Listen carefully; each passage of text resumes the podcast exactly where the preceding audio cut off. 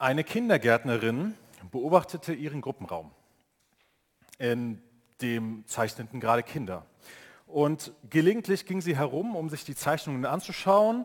Und die waren alle sehr eifrig. Und als sie zu einem kleinen Mädchen kam, das richtig wild zeichnete, fragte sie, ähm, was zeichnest du da eigentlich gerade? Das Kind antwortete, ich zeichne Gott.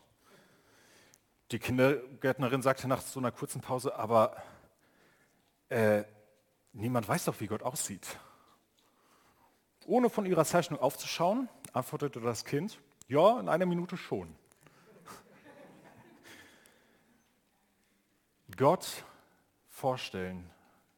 Wer ist Gott? Wie denken wir uns eigentlich, wie Gott ist?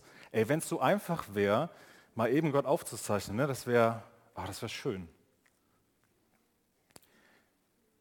Darum soll es heute gehen. Wer ist Gott eigentlich? Und in den nächsten Abenden, auch auf dem Camp, wird es darum gehen, wer sind wir eigentlich und wer ist Jesus? Aber heute wollen wir uns mal damit beschäftigen, wer ist Gott eigentlich? Und die beste Antwort finden wir in der Bibel. Und ich nehme euch heute mit hinein in den Psalm 139. Die Psalmen, die sind geschrieben von David.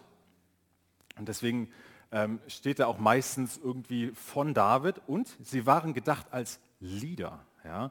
David war ein Dichter und diese Sachen, die wurden damals gesungen. Das war sozusagen der erste Songpool der Geschichte, könnte man sagen. Ähm, die hatten immer nicht neue Lobpreislieder, sondern die hatten halt die Psalmen. So, das war das Gesangsbuch des Volkes Israel. Und David hat diesen Vers geschrieben und ich lese mal den Psalm 139, den ersten Vers vor. Da heißt es für den Dirigenten von David, ein Psalm. Herr, du hast mich erforscht und kennst mich ganz genau. Herr, du hast mich erforscht und kennst mich ganz genau. Das ist eine Aussage, ne? Das ist einerseits eine Aussage über uns, aber es ist vor allen Dingen eine Aussage über Gott. Gott kennt mich. Gott weiß, wer ich bin. Gott ist ein Gott, der mich kennt. Ja, wenn wir fragen, wie ist Gott, wer ist Gott, Gott ist ein Gott, der mich kennt. Ja, Gott kennt nicht nur acht Milliarden Menschen, ne, wir sind ja so knapp, knapp bei acht gerade. Gott kennt nicht nur acht Milliarden Menschen irgendwie oberflächlich, er kennt dich. Und selbst ich kenne mich manchmal nicht, wenn ich morgens in den Spiegel schaue, ja, dann sehe ich so ungefähr 27 Jahre alt, äh, hat einen Bart, die Brille wird so langsam ein bisschen stärker, die Brillenstärken. Ich habe graue Haare schon, wahrscheinlich, weil ich in der Jugendarbeit arbeite. ja, ich habe ich hab ein bisschen Bauch, das sehe ich auch in meinem Spiegel. Je nachdem, wo ich dann hingucke, sehe ich das. Und äh, wenn ich morgens in den Spiegel gucke, dann sehe ich auch manchmal, oh, ich muss duschen. Ja, also, und Gott kennt mich ja noch viel, viel, viel, viel mehr. Ja, also wenn ich meine ersten grauen Haare entdecke, dann kennt dann kennt Gott diese grauen Haare schon. In der Bibel heißt es in Matthäus 10, Vers 30 zum Beispiel, Gott hat alle deine Haare gezählt. Ja, der kennt nicht nur die drei grauen Haare, die du so oberflächlich im Spiegel siehst, der sieht auch den Haaransatz, der zurückgeht, der sieht alles. Ja, der kennt dich, der hat dich gemacht.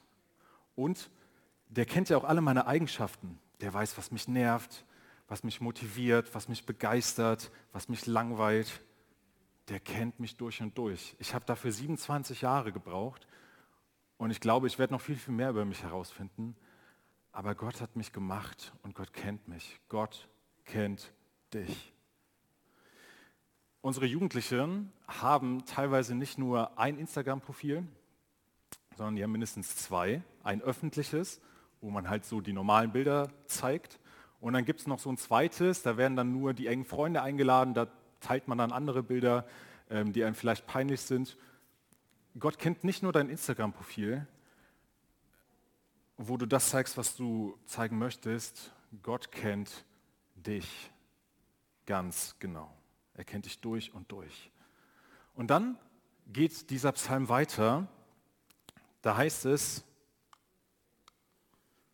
im Vers 2, da heißt es, wenn ich mich setze oder aufstehe, du weißt es. Wenn ich mich setze oder aufstehe, du weißt es. Gott kennt mich nicht nur, sondern der weiß auch, was ich mache. Also der weiß zum Beispiel, ob ich mir heute Morgen die Zähne geputzt habe oder nicht. Keine Angst, ich habe mir die Zähne geputzt. Ja? Er weiß um all das, was ich tue über den Tag, ob ich den ganzen Tag nur Netflix schaue oder ob ich irgendwie was zocke. Der weiß, was ich mache. Ich kann Gott nichts vormachen. Der weiß um alle positiven Sachen, um alle negativen Sachen, über alle Fehler, die ich mache, über die Klausur, wo ich mal wieder abgeschrieben habe, weil ich nicht gelernt habe und, und, und. Ja, das kann man total negativ verstehen. Wow, da ist so ein Polizistengott, der irgendwie sich alles aufschreibt und am Ende so einen Strafzettel schreibt. Oder aber auch, da ist ein Gott, der sieht alles, was ich mache. Und ich muss dem das nicht erzählen, damit er mich gut findet, der weiß das. Ja, der kennt mich durch und durch. Der weiß, wie viel ich investiere.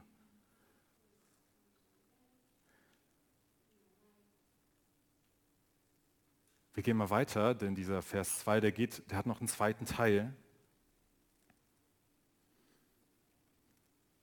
Da heißt es, meine Absichten erkennst du schon im Voraus.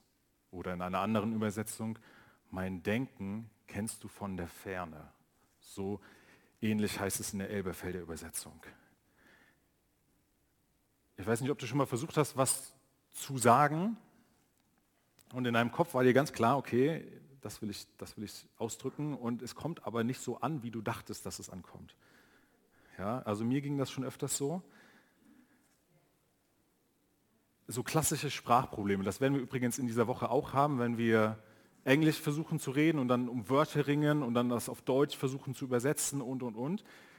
Äh, bei mir, ich brauche dann nicht mehr in einer anderen Sprache reden. Das ist bei mir manchmal im normalen Leben auch so, dass ich was sage und Leute verstehen mich falsch. Oder andere Leute sagen mir etwas und ich verstehe das falsch. Jetzt hat der mich nicht verstanden. Boah, wie sage ich es jetzt, damit das nicht doof ankommt?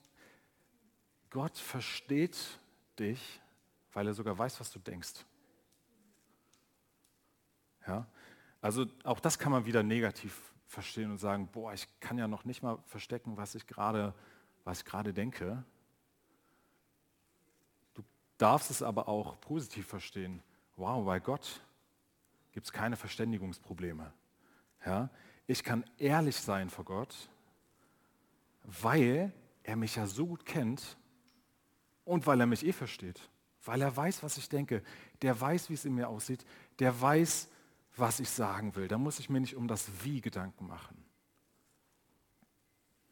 Und hier vielleicht auch schon so die erste Möglichkeit, wie du das umsetzen kannst in deinen Alltag. Wie wäre es, wenn du heute dir Zeit nimmst, ehrlich zu werden vor Gott und zu sagen, ey, ich kann mit allen Sachen, mit allen Sachen, die ich keinem sagen würde oder wo ich nicht weiß, wie ich sagen soll, vor Gott kommen. Nimm dir vielleicht so eine ehrliche Gebetszeit heute, wo du weißt, okay, muss Gott nichts vormachen, weil er weiß, was ich, was ich tue, der weiß, wie ich bin und er weiß, was ich denke. Ja, dann, ja, dann sage ich ihm das doch einfach. Also nutze vielleicht heute so eine kurze Zeit für ein ehrliches Gebet. Und dann gehen wir weiter im Psalm 139. Ich springe jetzt ein paar Verse immer mal wieder an. Da heißt es in Vers, Vers 3, ob ich gehe oder liege, du siehst es. Mit allen meinen Wegen bist du vertraut. Eine recht blumige Umschreibung für das, was eigentlich heißt, Gott weiß, wo ich bin. Ja? Gott weiß, wo ich bin. Gott braucht kein Google Maps, um mich zu finden. Wenn meine Frau mein, ihr Handy verliert, dann haben wir das so, dass wir uns immer anpingen. Dann lasse ich ihr Handy klingeln und dann klingelt das irgendwo in der Wohnung und sie findet das dann hoffentlich wieder. Und wenn es gar nicht geht, dann orte ich das. Gott weiß, wo ich bin, der muss das nicht suchen, der muss uns nicht suchen, der weiß das. Und der ist auch damit vertraut, wo wir normalerweise hingehen. ist gut. Das ist entspannend. Und wir gehen noch weiter. Im Psalm 139, Vers 4. Ja, noch ehe mir ein Wort über die Lippen kommt, weißt du es schon genau her. Ja, noch ehe mir ein Wort über die Lippen kommt, du weißt es schon genau. Äh, ich arbeite in einem Job, da haben wir viele Sitzungen mit ganz vielen verschiedenen Leuten und ich weiß nicht, wer musste schon mal Protokoll schreiben? Ja, einige, ich sehe das schon auch auf der Arbeit, wenn man irgendwie da in dem Meeting sitzt. Stellt euch mal vor, ihr müsstet keine Protokolle mehr schreiben, weil ihr exakt eine Erinnerung habt, was gesagt wurde und sogar, wie es gemeint gewesen ist. Ey, das würde mir meinen Job total erleichtern. Und Gott ist genauso. Gott ist ein Gott, der weiß, was du sagst und der weiß, wie du es meinst. Vers 5. Von allen Seiten umschließt du mich und legst auf mich deine Hand. Gott ist allgegenwärtig. Und Gott ist da. Und in diesem Vers kommt das nochmal so richtig raus. Gott schützt uns. Ja? Der legt seine Hand auf dich und ist bei dir. Wenn wir das wollen. Und Psalm 139, Vers 6. Ein unfassbares Wunder ist diese Erkenntnis für mich. Zu hoch, als dass ich es je begreifen könnte. Also kurzes Recap. Gott weiß, wer ich bin. Gott weiß, was ich denke. Gott weiß, wo ich bin. Gott weiß, was ich sage und was ich noch nicht gesagt habe und wie ich sagen will. Und Gott ist immer bei mir. Das sind schon mal fünf Dinge, wie Gott ist. Gott ist ein Gott, der weiß, wer du bist. Gott ist ein Gott, der weiß, was du denkst. Der weiß, wo du dich aufhältst. Der weiß, was du sagen willst. Der immer bei dir ist. Und das erkennt David auch. Ja, der sagt dann so, boah, krass. Dass, also, dass Gott so ist, das ist viel größer, als ich das verstehen kann.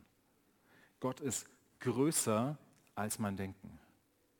Gott ist viel, viel größer, als ich es mir vorstellen kann. Und ich bin schon recht lange Christ. Ähm, würden einige sagen, ja, der ist ja erst 27, aber für mich bin ich schon sehr lange Christ.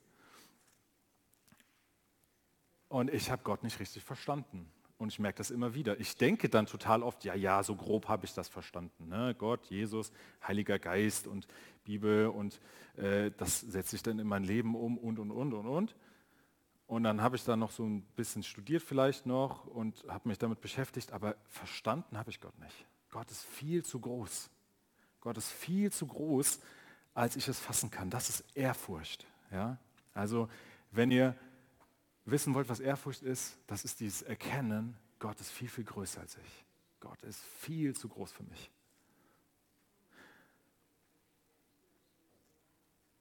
Wir gehen heute oft in diese, diese Geschichte rein, ja, wir haben Gott verstanden und dann packen wir Gott in so eine Box. Und vielleicht denkt ihr, ja, Baseball, das habe ich auch schon so grob verstanden. Da gibt es einen Schläger, da gibt es Bälle, dann haben wir so Trikots an, laufen über den Platz und dann gibt es da so Stationen, einer, der wirft. Ich will euch diese Woche herausfordern, einerseits Baseball zu lernen und mal zu entdecken, wie das ist, aber auch vielleicht mal neu darüber nachzudenken, wer Gott für dich ist. Ja, vielleicht war Gott für dich bisher so ein Typ auf so einer Wolke mit so einem schönen Bärtchen und er guckt runter und dann sind das so kleine süße Engelchen überall. Oder Gott war bisher für dich dieser Polizistengott, der genau weiß, wo du bist und was du machst und der dir dann so einen Strafzettel aufdrückt. Versuch diese Woche mal neu herauszufinden, wer Gott für dich ist. Weil vielleicht ist er nämlich ganz anders, als du es gedacht hast. Vielleicht tickt er ja ganz anders. Ich will noch auf zwei Verse eingehen in diesem Psalm. Und dieser Psalm geht immer so weiter. Vielleicht lest ihr den heute Nachmittag mal oder im Laufe dieser Woche. Das lohnt sich. In Vers 7, da heißt es, wohin könnte ich schon gehen, um deinen Geist zu entkommen?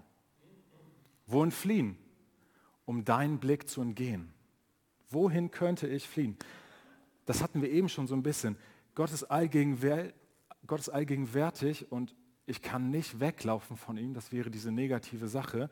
Aber auf der anderen Seite, und das hat David erlebt, Gott verlässt mich nicht. Gott verlässt mich nicht. David hat in der Bibel immer wieder Situationen erlebt, immer wieder Situationen, wo er Angst hatte, Situationen, wo er fliehen musste, wo er Todesängste ausgestanden hat, wo er verzweifelt war. Und später schreibt er diesen Psalm und sagt, ey, Gott verlässt mich nicht. Egal wo ich hinlaufe, ich kann nicht weg. Gott ist bei mir. Und Gott ist auch nicht irgendwann fertig mit David, als David Fehler macht. Das lesen wir auch. Und dann läuft David irgendwann weg und Gott findet ihn und redet mit ihm. Gott verlässt dich nicht. Gott verlässt mich nicht. Er ist nicht irgendwann fertig mit dir oder enttäuscht von dir. Das kann der gar nicht sein, weil Gott ist ja ein Gott, der mich kennt und dem ich nichts vormachen kann. Und trotzdem verlässt Gott mich nicht. Ich finde, das ist so eine geniale Zusage für einen selber, dass man das nicht vergisst.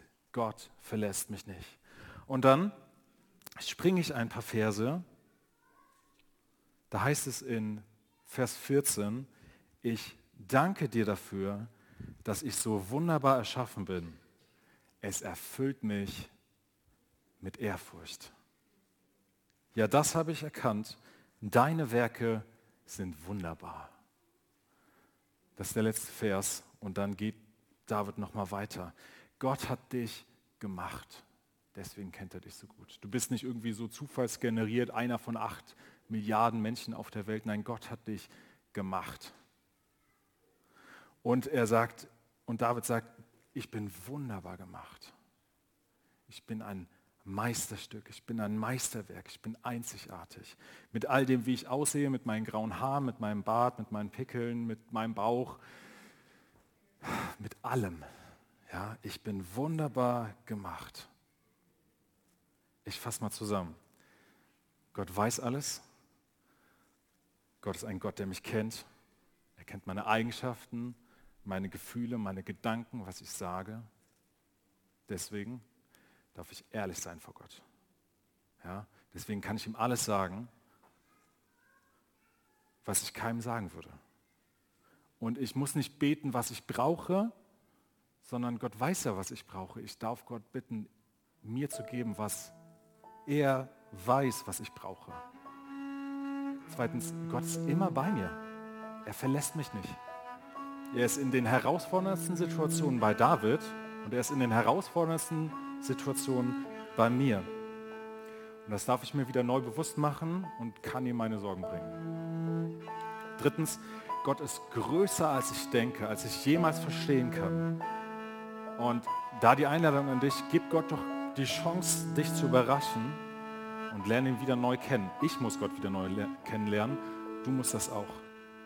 Das wird dich zum Staunen bringen. Das ändert deine Perspektive. Und viertens, du bist ein Kunstwerk. Du bist Gottes